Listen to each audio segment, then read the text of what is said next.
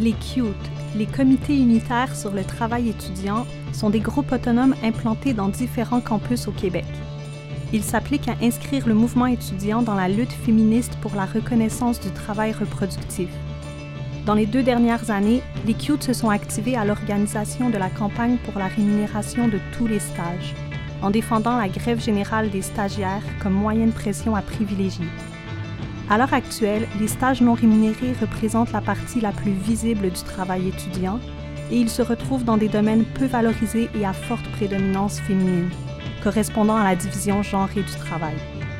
C'est à travers leur magazine édité deux fois par année que les CUTE diffusent leur analyse sur les questions du travail étudiant, du féminisme, du racisme, de l'organisation politique autonome, de l'école et des stages. En cette semaine de grève, ce podcast vous propose une série de cinq textes issus des magazines des CUTE. Pour l'ensemble des textes, visitez travailétudiant.org.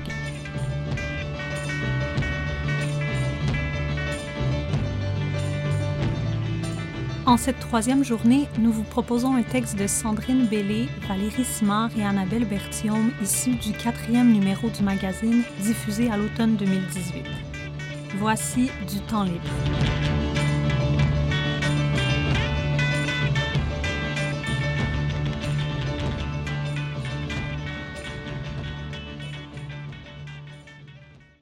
La revendication d'un salaire pour les études rencontre une opposition ferme du côté d'une certaine gauche étudiante et enseignante, pour qui une telle rémunération aggraverait la marchandisation du savoir et des institutions scolaires.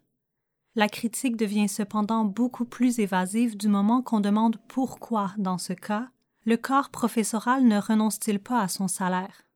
Qui peut se permettre de travailler sans être payé? Et si la non-reconnaissance de la valeur du travail étudiant contribuait plutôt à renforcer le rapport hiérarchique maître-élève, en perpétuant l'exploitation des étudiantes et des étudiants au détriment des moins privilégiés? L'obtention d'un salaire pour les études n'est pas une fin en soi il est un point de départ. Lorsqu'on prétend qu'un tel salaire contribuerait à réduire encore plus le temps libéré des rapports marchands, c'est une image aliénée et élitiste de la liberté qu'on nous renvoie. D'abord, parce qu'il est inacceptable de marteler de telles idées alors que le capitalisme repose sur l'exploitation du travail gratuit de millions de travailleuses et de travailleurs. Aussi, parce que la salarisation du travail gratuit permet de libérer des heures de travail déjà salariées, à savoir la job avant, après et même parfois pendant l'école, et par le fait même de diminuer les relations interpersonnelles soumises à la dépendance financière. Plus encore, la salarisation du travail gratuit diminue l'endettement bancaire des femmes et des personnes racisées, toujours plus nombreuses à effectuer du travail gratuitement, et pour qui le remboursement de la dette sera d'autant plus long vu les types d'emplois qui leur sont offerts à la sortie de l'école. Ce n'est certainement pas le seul choix d'une discipline académique qui permet de se positionner comme être libéré des rapports marchandisés. Que l'on étudie Foucault et Marx ou que l'on apprenne à soigner des patients et des patientes, ce n'est pas tant le domaine d'études et les connaissances qui y sont transmises qui ont un potentiel émancipateur, mais ce qu'on fait de ces connaissances et quelle position on adopte en rapport aux doctrines idéologiques transmises par l'école. Il ne suffit pas d'assister à ces cours, ni même d'exceller pour apprendre. L'essentiel du travail, tout comme le fardeau de l'émancipation, revient à l'étudiant et à l'étudiante. Ainsi, en présentant l'école comme un lieu émancipateur, on adhère au discours néolibéral qui prône l'épanouissement personnel, l'ambition et l'accomplissement, un discours qui méprise le simple assouvissement des besoins. C'est une erreur de servir de tels arguments pour défendre l'institution scolaire et du même coup les rapports d'exploitation qui y ont cours. Or, comme le mouvement féministe à l'international au cours des années 70, qui a choisi de concentrer la lutte pour l'émancipation des femmes autour de l'accès au marché du travail plutôt qu'autour de la reconnaissance de la valeur du travail domestique, un choix s'est opéré au sein du mouvement étudiant québécois. Ce dernier s'est concentré exclusivement sur un discours contre la marchandisation de l'éducation par l'imposition de frais de scolarité, en mettant de côté la critique du rôle de reproduction de la main-d'œuvre des établissements scolaires. Ce choix a contribué à renforcer, à travers les revendications pour la gratuité, une idéalisation de l'institution scolaire, réduisant les luttes étudiantes récentes à la résistance contre la dernière réforme néolibérale. En refusant de lutter en faveur des stages rémunérés et plus largement du salaire étudiant, le mouvement étudiant, comme le personnel enseignant, fait porter le fardeau de la lutte contre la marchandisation de l'éducation sur le dos de celles et ceux qui ont le moins de poids, les étudiants et les étudiantes. Il n'y a aucun intérêt pour nous, mais beaucoup d'intérêt pour les employeurs et les administrations scolaires à préserver l'éducation dans sa forme actuelle. Au contraire, il est nécessaire d'exiger de réduire le temps de travail gratuit et ce dans toutes les sphères.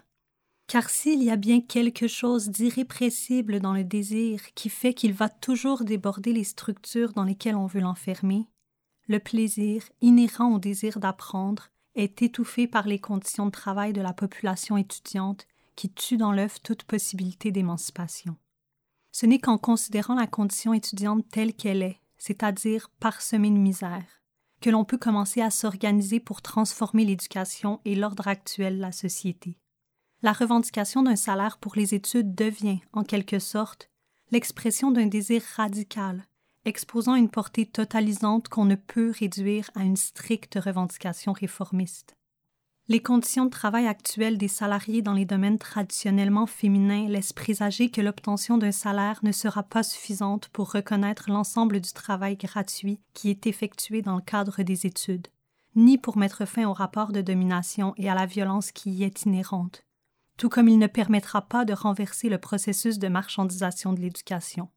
Néanmoins, il constitue un premier pas, symbolique et matériel, dans la bonne direction pour valoriser le travail produit, permettant ainsi d'organiser les luttes nécessaires à l'amélioration des conditions des étudiantes et des étudiants et vers l'abolition du travail gratuit.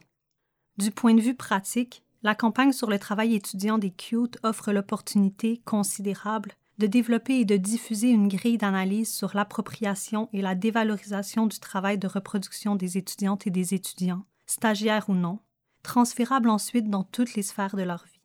C'est donc une prémisse complètement différente de celle des grèves étudiantes précédentes, une grève initiée par les femmes et les personnes invisibilisées du mouvement étudiant.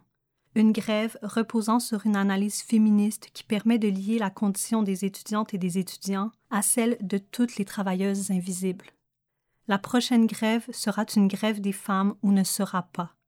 Et la prochaine grève des femmes sera une grève des stages.